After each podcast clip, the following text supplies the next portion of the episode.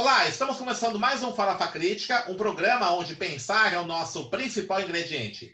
A cada programa, intelectuais, ativistas, artistas e outros arteiros comentam sobre temas contemporâneos. Farofa Crítica é uma produção do CELAC em parceria com o Departamento de Jornalismo e Editoração da ECA USP e apoio do Instituto de Estudos Avançados, ou IEA, da USP. Acesse o nosso canal youtube.com/barra Inscreva-se e clique no sininho para receber notificações de novos programas. E também assista a nossos programas em formato podcast na plataforma Spotify.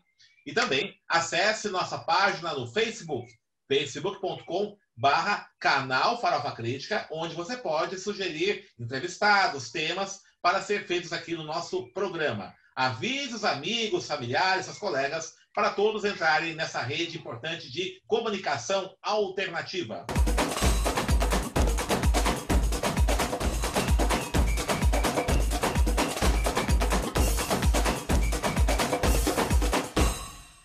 E o Farofa Crítica de hoje recebe Marcelo Dias, advogado, defensor dos direitos humanos, membro da Frente de Juristas Negras e Negros, dirigente nacional do Movimento Negro Unificado MNU.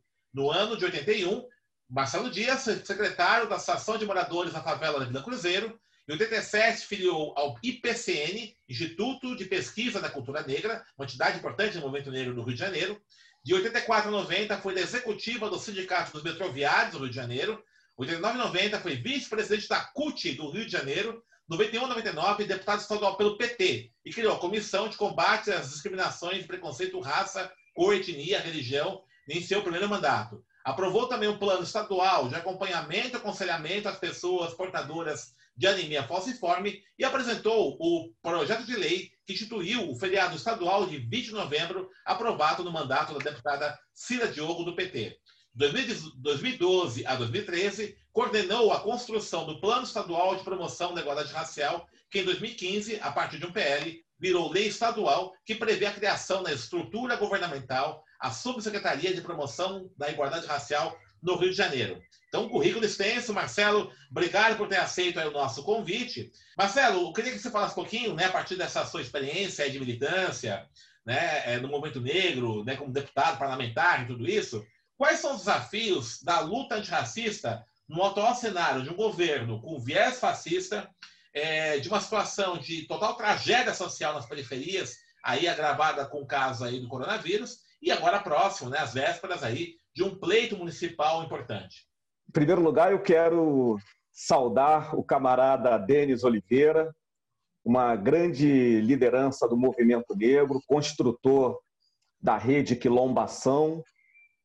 Gostaria, professor universitário, tive o prazer de ter estado aí com você, junto com o nosso saudoso Wilson Prudente, que nos deixou há cerca de três anos, está lá no Orum.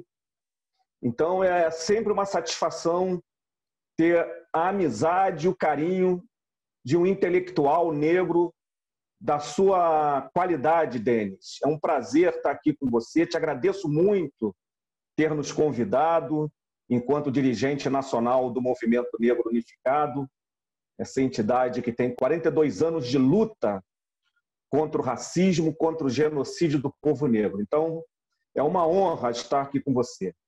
Nós estamos vivendo momentos muito difíceis no nosso país.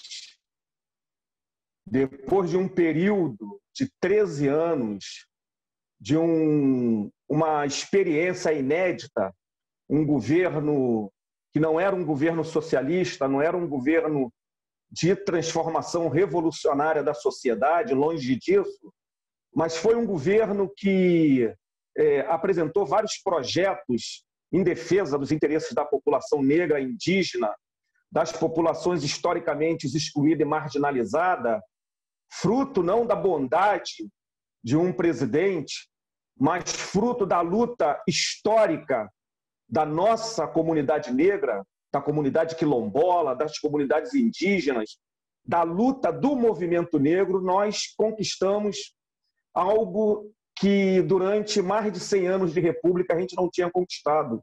Se a gente for ver nesse período de 13 anos quantos jovens negros entraram nas universidades, é, a gente vai ver que não se compara com o número de jovens negros que entrou na universidade no período de cento e, e poucos anos de república. Né? Nós levamos a luz para os rincões desse país através do programa Luz para Todos. É, criamos na estrutura do governo a Secretaria de Promoção da Igualdade Racial, com status de ministério. É, a primeira lei aprovada nesse governo foi a lei que é, é muito importante para nós, e você, como educador, como professor, sabe da importância dessa lei, que foi a Lei 10639, né? que depois foi incorporada pela 11645, se eu não me engano é esse número, que incorporou a questão indígena, são duas leis que colocava na, na, na ordem do dia a história não contada pela classe dominante. A gente sabe, há cerca de 200 atrás, um filósofo disse que a história da humanidade né, é a história da classe dominante. E nós temos que construir uma nova narrativa. Então, a gente sofre um golpe em 2016. O governo que entrou cria um projeto do um projeto neoliberal, um projeto do ajuste fiscal que impediu que verbas fosse alocada na educação, na saúde, e a gente sabe o que é desmontar o sistema de saúde no nosso país. O SUS é, ele está se mostrando, apesar de sucateado, como um instrumento fundamental para enfrentar essa pandemia. Um sistema público de saúde é fundamental em qualquer país do mundo. Lá na Inglaterra, o primeiro-ministro ele pegou o Covid e ele deu uma declaração que se não houvesse um sistema público de saúde na Inglaterra, ele não sobreviveria. Em contrapartida, nós temos os Estados Unidos com mais de 250 mil mortos em razão da falta de um sistema público de saúde que o Trump é, não quer implementar, e não só não quer implementar, como tenta a todo momento destruir o Obamacare. Então, a gente está vivendo uma situação é, de avanço do fascismo no nosso país. Esse governo é um governo umbilicalmente ligado às milícias, camarada Denis. Você deve ter acompanhado nos jornais desse fim de semana o noticiário sobre o Rio de Janeiro, onde um terço dos bairros do Rio de Janeiro estão hoje dominados pela milícia. A milícia são organizações criminosas, mafiosas, que cobram até um, dois reais daquele trabalhador autônomo, daquele cara que está vendendo pipoca no sinal. Então, é uma situação é, de profunda crise de segurança que a gente vive no nosso país, a milícia se movimentando para transformar o estado do Rio de Janeiro naquilo que foi Cali e Medellín na Colômbia na década de 90. Então, o movimento negro, a comunidade negra, tem uma tarefa hércula que é derrotar esse projeto neofascista que persegue, que exclui principalmente a comunidade negra. Para isso, nós temos que entender, camarada Denis, que a, população afrodescendente no nosso país representa cerca de 110 milhões de seres humanos. Se nós fôssemos um país independente, nós seríamos o terceiro país em população das Américas. Nós só teríamos menos população do que os Estados Unidos, com seus cerca de 340 milhões de habitantes, e o México, com seus cerca de 130 milhões de habitantes. 110 milhões de afrodescendentes é, é, é uma potência, é a segunda população negra do mundo. A primeira é a Nigéria. A Argentina, por exemplo, Colômbia, tem cerca de 40, 45 milhões de habitantes. Só São Paulo tem 40 milhões de habitantes. Então, essa, essa população é, é uma potência.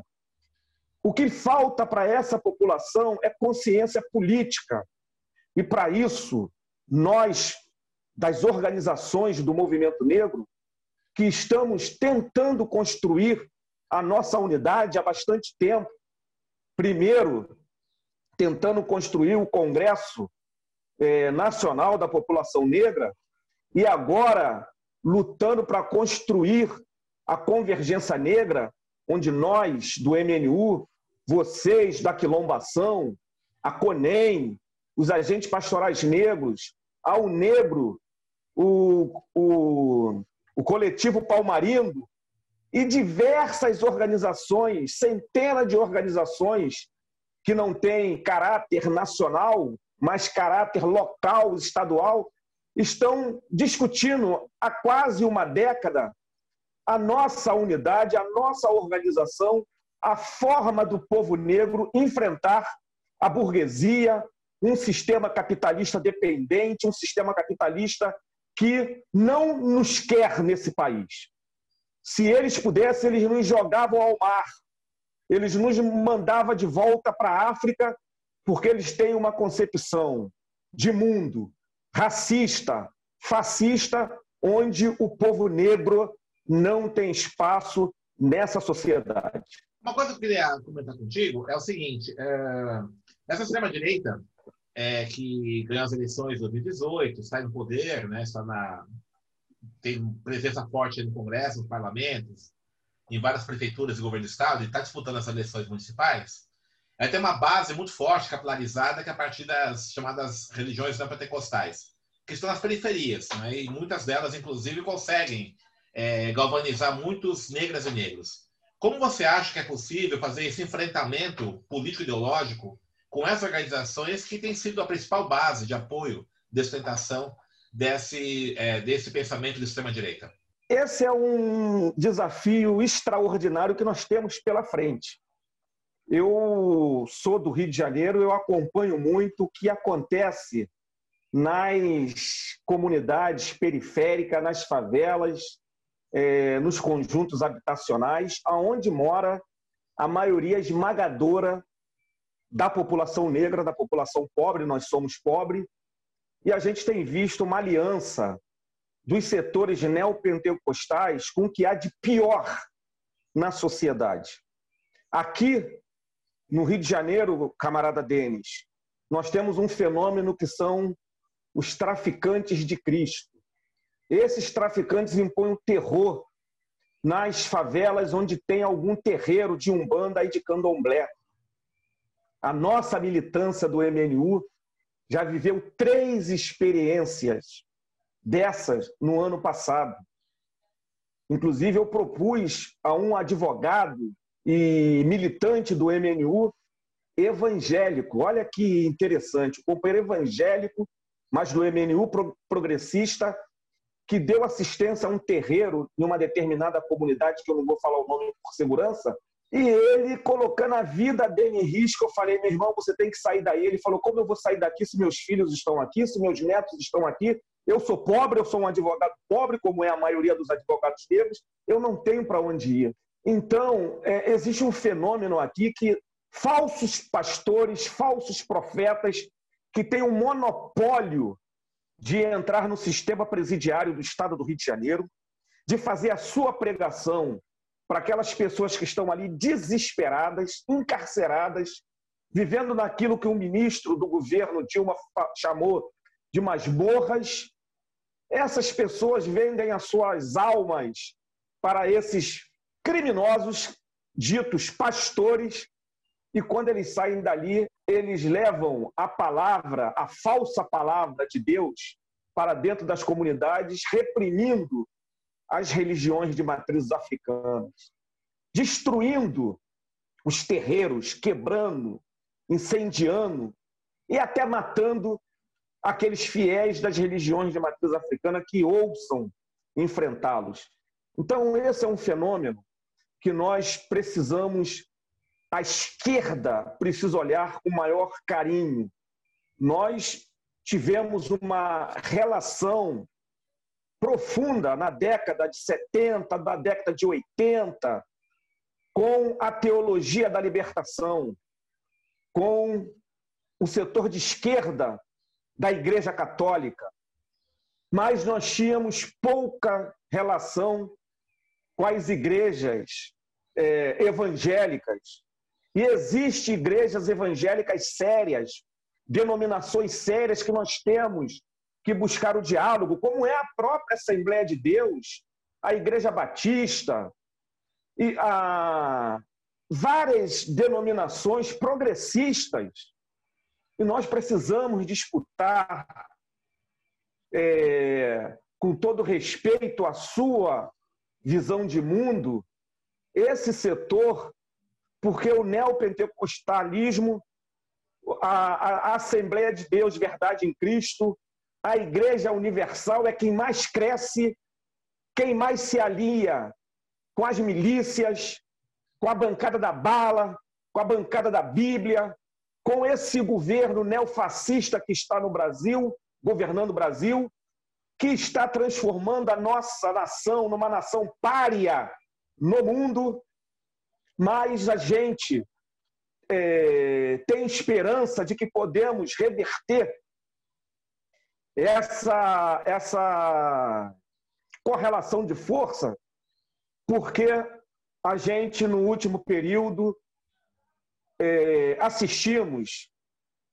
na, na última semana, a gente assistimos dois fenômenos na América Latina que vai mudar a correlação de forças na nossa na América do Sul e que vai reverberar inclusive para outras partes do mundo, que foi a extraordinária vitória do mais na Bolívia, com cerca de 55% dos votos, depois de sofrer um golpe em novembro do ano passado, o mais voltou com mais força, com mais voto do que tinha recebido Evo Morales em novembro de 2019. E agora, há dois dias atrás, a gente viu os chilenos saírem às ruas e por mais de 75% dos votos é votarem para a construção de uma nova constituinte, enterrando a Constituição, o entulho autoritário da época do fascista Pinochet. E olha o que é extraordinário: é que essa constituinte, que vai organizar a nova Constituição chilena, terá 50% de mulheres. Isso é uma verdadeira revolução, companheiro Denis, porque a gente sabe que não existe revolução sem a participação das mulheres e dos negros. Então, isso vai animar o movimento sindical, o movimento da juventude, o movimento negro, o movimento LGBT, o movimento feminista no Brasil, para nós mudarmos a correlação de forças já a partir dessas eleições municipais, que serão um passo para as próximas eleições é, presidencial, de governadores, do Senado e de deputados daqui a dois anos. Então, a questão do fortalecimento da esquerda é fundamental para nós enfrentarmos o avanço das igrejas neopentecostais aliadas que são as milícias, aos latifundiários e o que há de pior no nosso país. Mas nós temos uma tarefa que o presidente Lula colocou e que muita gente não deu a devida atenção. Nós temos que dialogar com o setor evangélico, porque existe um incipiente movimento em defesa da democracia no seio evangélico. E é com esse setor que nós temos que dialogar, meu camarada. Perfeito. Bom, eh, esse ano, uma, uma novidade nós temos aí, é, são várias novidades. Né? Primeiro, uma presença muito grande de candidaturas negras. Né? É lógico ainda é suficiente, né? bem, bem menos do que a gente gostaria, mas em relação às eleições, um crescimento. Inclusive, é, aí no Rio de Janeiro está apoiando uma chapa com duas mulheres negras né? Na, na, na chapa majoritária. Né? Então, importante isso, é simbólico isso. E em todas as grandes capitais aí você tem a presença de candidaturas negras no campo da esquerda. E outra coisa importante foi a decisão do TSE depois é, ratificada e até ampliada pelo STF, da distribuição equitativa dos recursos do fundo eleitoral para as candidaturas negras dos partidos, né? além também da distribuição do tempo de propaganda e televisão. Como é que você enxerga nesses avanços aí é, que possibilitaram né, essa uh, participação maior de negros e negras nos processos eleitorais? E como você enxerga ainda uh, essa discussão no seio dos partidos de esquerda, já que a gente sabe que existe ainda uma certa tradição branca na esquerda brasileira e, evidentemente, né, há uma dificuldade da gente trazer essa, esse debate do protagonismo negro e negra é, no campo progressista. Como é que você vê isso? Eu vejo com bastante preocupação. Há cerca de quatro anos atrás, no sexto Congresso Nacional do Partido dos Trabalhadores, eu escrevi um documento sobre a ausência do protagonismo negro dentro do PT. Eu lembrei que há cerca de três décadas atrás, Lélia Gonzalez, fundadora do Movimento Negro Unificado, tinha rompido com o Partido dos Trabalhadores, denunciando o olhar branco do PT em relação aos negros e negras que eram filiados ao partido. Na última eleição, o companheiro Douglas Belchior, aí de São Paulo, que você conhece muito bem, da Uneafro, fez uma, uma acusação grave ao seu partido sobre o não apoio ao PSOL, sobre o não apoio às candidaturas negras. Então, o que a gente percebe que daquele documento que eu escrevi até hoje, o PT não mudou. O PT não mudou.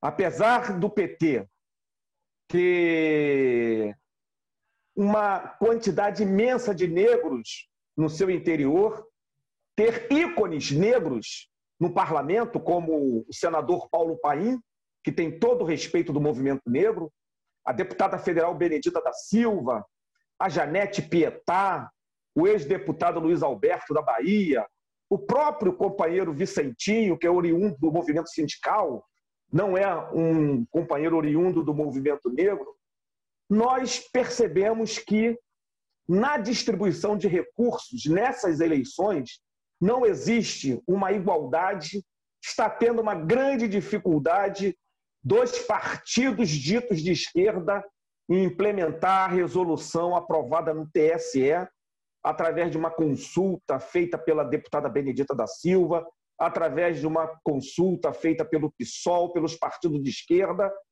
e referendada pelo Supremo Tribunal Federal. Então a gente recebe diariamente denúncias da militância negra desses partidos sobre os recursos financeiros que são alocados naquelas candidaturas ditas prioritárias nesse partido e que nunca é, nunca são candidaturas negras, camarada Denis.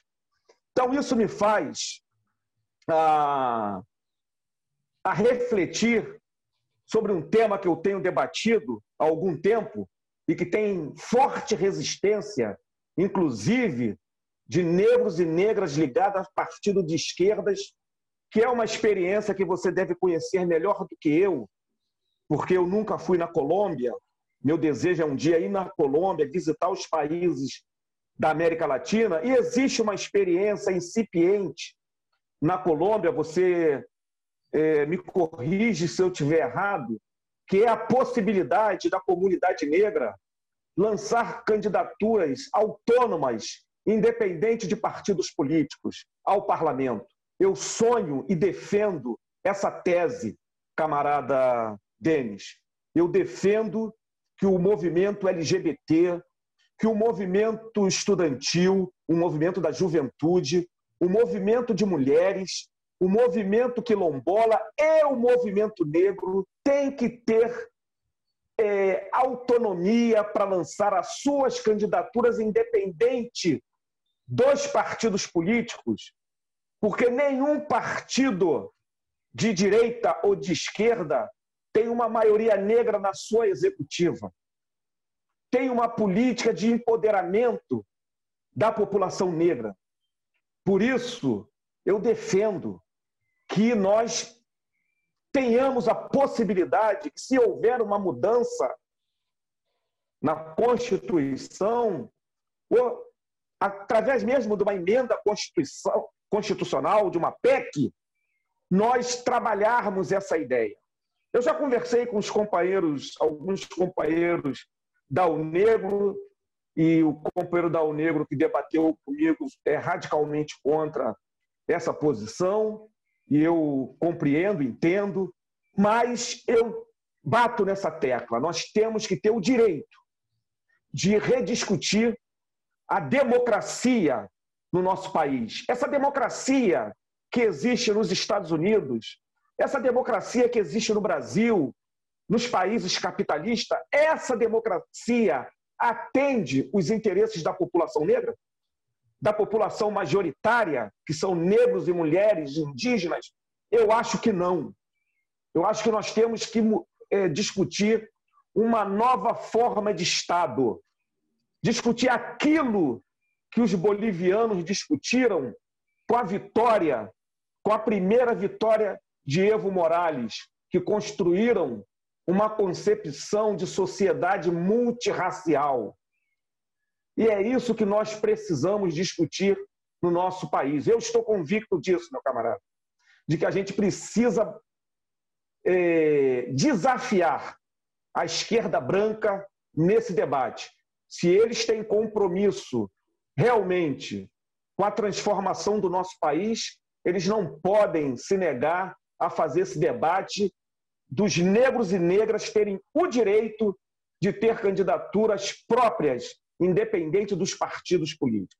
Perfeito. É, é uma coisa interessante na Bolívia, é, no, na concepção do Estado plurinacional da Bolívia, as comunidades dos povos originários, elas, além dos deputados eleitos pelo sistema proporcional dos partidos, há também as representações das comunidades é, dos povos originários, inclusive da comunidade dos afro-bolivianos. Né? Os afro-bolivianos são considerados né, uma comunidade é uma população também né, é, nacional, é, particularmente a população que vive ali no Vale dos Iungas, próximos a La Paz, eles têm direito também a eleger um representante no Congresso da Bolívia, né, no Congresso Nacional, nessa concepção do Estado plurinacional. E me parece, não tenho certeza, me corrija errado, é, o deputado federal Luiz Alberto, que foi do MNU, né, que, né, que é do MNU também, né, foi deputado federal, ele chegou a apresentar uma proposta no parlamento a respeito de garantir né, essa representação uh, do movimento negro né, por fora da estrutura partidária, não foi? Verdade? Acho que ele chegou a apresentar algo semelhante.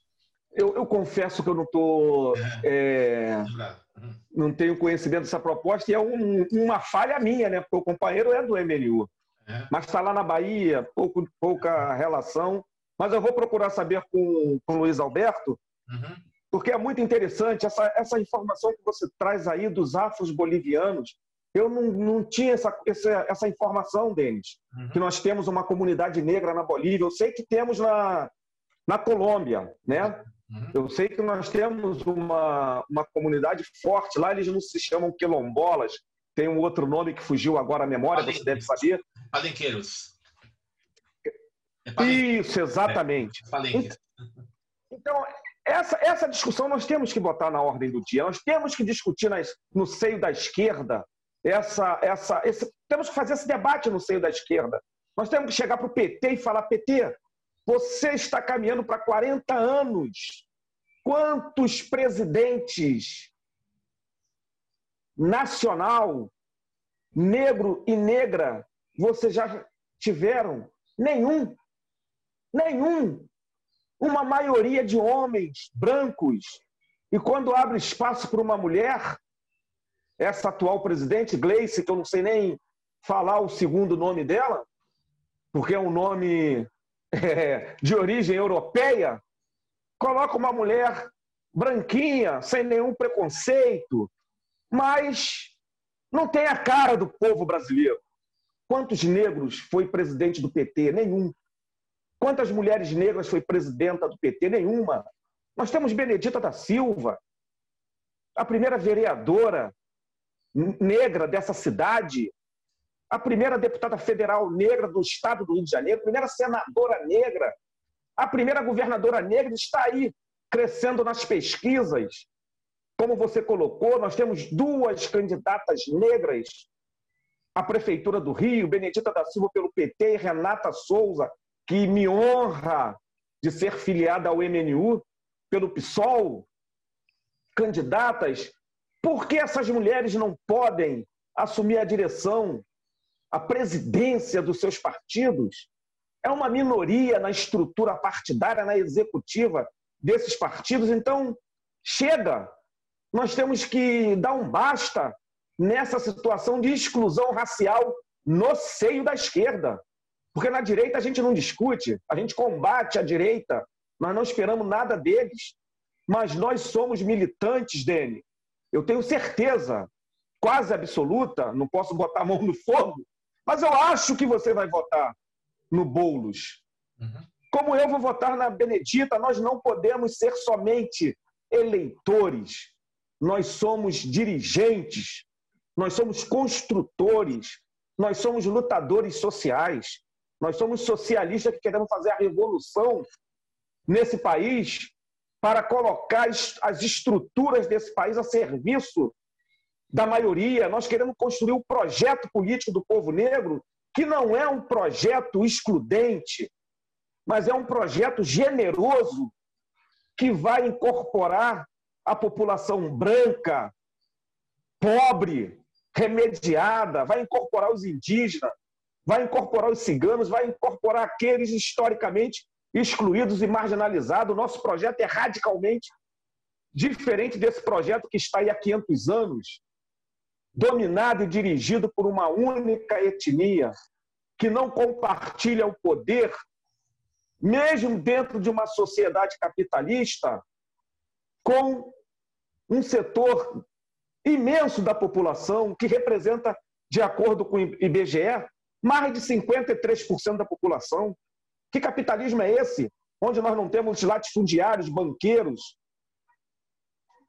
negros, ao contrário de outros sistemas capitalistas, onde as sociedades são multirraciais, como na Malásia, como nos Estados Unidos, onde todas as etnias estão representadas no Supremo. Nós temos aqui no nosso país, finalizando essa parte para a gente avançar, aqui no nosso país nós temos um Supremo uma corte constitucional de 11 ministros, todos representados, representantes de uma única etnia. Nós temos 26 prefeitos de capitais, 27 governadores, todos representantes de uma única etnia.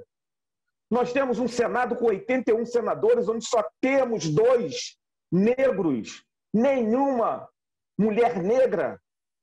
Na Câmara de 513 deputados e deputadas, nós temos três deputadas negras numa casa de 513 deputados. Nós somos excluídos de todos os espaços de poder e nós precisamos discutir isso radicalmente com a nossa população. Porque esse país, essa estrutura, esse Estado não nos representa. Perfeito. É... Marcelo, nós estamos caminhando aí para o nosso encerramento, né? O, você né, é dirigente do Movimento Negro Unificado, MNU, entidade histórica, a entidade mais antiga do movimento negro atualmente, né? Já tem 42 anos de existência, tem uma história belíssima aí. Ela foi a responsável, inclusive, pela colocação da temática racial no processo de luta pela democratização, é, quando ela foi fundada em 78, no auge aí da, da reabertura democrática e tudo isso. É, eu queria falar um pouquinho assim, quem quiser fazer um merchan aí, né, do bem, sempre para os convidados, né? Quem quiser conhecer o MNU, as atividades do MNU, os documentos, é, fala um pouquinho né, do site, né, o que o MNU está organizando ultimamente. Dá, faz uma propaganda aí do MNU. É, a gente realizou aqui no Rio de Janeiro é, há dois, três meses atrás, e você nos honrou com a sua presença 70 lives. 70. Você esteve presente, o Vicentinho esteve presente, deputado federal Vicentinho, a deputada do PSOL aqui do Rio, duas deputadas do PSOL, Mônica Francisco e Renata Souza, o João Jorge do Olodum. Nossa, foi assim 70 lives que realmente colocou o MNU é, na, na mídia nós, no nosso 42 anos, a gente recebeu uma declaração de apoio da Maju Coutinho, da Flávia Oliveira, de Conceição Evaristo, de Benedita da Silva, e isso fez explodir a, a nossa, o nosso processo de filiação, de cadastramento, e foi muito legal. Eu, eu vou mandar para você, né? nós temos o nosso blog é, do Estado do Rio, nós temos o nosso site nacional. Eu vou mandar para você, para você divulgar aí no Farofa Crítica, é, o, o nosso contato para aqueles e aquelas que quiserem conhecer a nossa carta de princípio. A carta de princípio é a nossa Bíblia. Tem lá 13 ou 14 pontos, mas que a gente, em 42 anos, a gente não mudou uma vírgula da nossa carta de princípio, que foi lançada no dia 18 de junho de 1978, lá no Teatro Municipal aí de São Paulo, né? Nós temos o, o nosso estatuto, é, nós temos o nosso regimento interno, o nosso programa de luta, e tudo isso está no nosso site nacional. Eu vou te mandar o endereço para você divulgar para gente. O MNU, Denis, é, tentando finalizar, eu, li, eu li recentemente o, as resoluções do segundo congresso do MNU, que aconteceu em 1981, em Belo Horizonte. 1981, abril de 1981, em Belo Horizonte. E tem lá um, um, um, uma resolução que, quando eu entrei no MNU em 93, no Congresso de Goiânia, quando a Luísa Bairro, a saudosa Luísa Bairro, fazia a transição da sua coordenação nacional para o Luiz Alberto, pelo Valdélio, não me lembro bem, foi lá os baianos, né? Uma, a, a gaúcha radicada na Bahia passando o bastão para o outro baiano, que eu não lembro se foi Luiz Alberto ou Valdélio, nosso irmão Valdélio, que está na nossa entidade até hoje. Então, é, eu não conheci essa resolução que muito me alegrou. E essa resolução, tenho certeza que foi daquela turma que vieram a construir a convergência socialista, porque você sabe que os trotskistas tiveram um papel muito importante na construção do movimento negro unificado, né? Uhum. Milton, é, o José Adão aí de São Paulo, Adão. e está lá um, uma resolução que garante o direito de coletivos e tendências no interior do MNU. Isso até hoje é, é uma, é o que eu considero o mais rico que nós temos. Uhum. Né? Nós temos um, um, leque hoje, nós temos cinco ou seis correntes nacionais no interior do MNU. Tem disputa, tem briga, mas nós somos uma organização que faz congressos periodicamente. Nós estamos caminhando para o nosso vigésimo congresso. 42 anos é quase um congresso de dois em dois anos. E a gente fica lá três dias trancado numa sala, quebrando pau, quebrando pau, como deve ser uma organização democrática. E a gente elege a nossa direção nacional através de chapas, né? garantindo a proporcionalidade. E eu, eu acho que é isso que é a, a grandeza do movimento negro unificado. A gente briga, fica pau da vida, fala: eu vou sair, eu vou romper, eu vou embora. Mas ninguém quer sair dessa entidade que é aberta a todos e todas. Por exemplo, finalizando, o, os companheiros do PSOL, há cinco anos atrás, eram uma minoria dentro do MNU. Hoje, dos 15 dirigentes nacionais, três são do PSOL, são filiados ao PSOL. E eles estão se organizando cada vez mais e isso é muito bom. Eu não tenho medo da organização desses setores no interior do MNU, porque eu estou no meu quarto mandato de dirigente nacional, Denis, Uhum. E uh, o nosso congresso seria agora, esse ano, e foi adiado, como todos os grandes eventos foram adiados. A gente não sabe quando será, quando a gente poderá realizar esse congresso, enquanto nós não vencermos essa pandemia, a Covid-19. Mas esse é meu último, eu espero que seja minha, minha última gestão como dirigente nacional, né? Porque a gente tem, eu, eu fiz 60 anos agora, Denis, dia 16. Oh, e nós temos que passar esse bastão. Obrigado, meu querido. Nós temos que passar esse bastão para essa garotada que está chegando. Uhum. Nós temos que. E eu vou ficar como griot. Eu comprei deles aquela coleção História da África. Oito livros. Cada livro Cada livro tem mil páginas, você sabe disso. São oito mil páginas para você ler. Cara, tu vai levar aí uns três, quatro anos para ler aquilo tudo. Eu quero ler muito sobre a África, porque eu quero, meu projeto é, é, é ser um griot, começar a contar esse continente para nossa para nossa juventude. É isso que eu pretendo é, daqui para frente. Eu te agradeço muito a oportunidade. É sempre um prazer falar com você, um intelectual negro, um intelectual negro que conhece tudo de Clóvis Moura, que conhece tudo da, da, dos nossos ícones, né? Que construíram esse legado.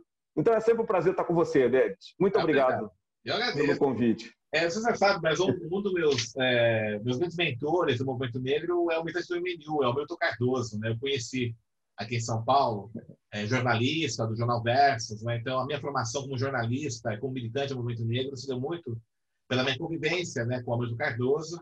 Né? Eu digo a você que até hoje me toca muito né, a, a tragédia que, infelizmente, abateu sobre sua vida. Né?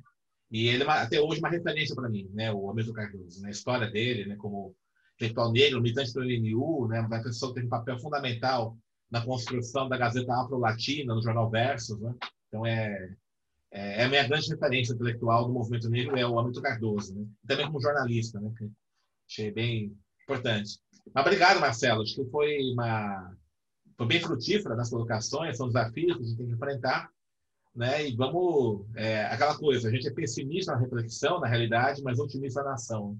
Então essa energia, esse achar que a gente tem, vai com certeza derrubar essa extrema direita que está no poder, né? logo, logo a gente vai estar tá isso né? Então, obrigado. Eu que agradeço. Vida longa à quilombação, vida longa ao MNU, vida longa ao movimento negro no nosso país. Perfeito, isso aí. Então, estamos encerrando mais um programa Farofa Crítica, que hoje recebeu Marcelo Dias, advogado, militante do MNU, dirigente nacional do MNU, na verdade, né? E que falou um pouco sobre os desafios do movimento negro nessa nesse atual conjuntura política. Acesse nosso canal youtube.com.br Farofa Crítica, inscreva-se e clique no sininho para receber notificações de novos programas. E também acesse os nossos programas em podcast na plataforma Spotify. E para encerrar, uma frase do Haile Selassie. Enquanto a cor da pele for mais importante que o brilho dos olhos, haverá guerra.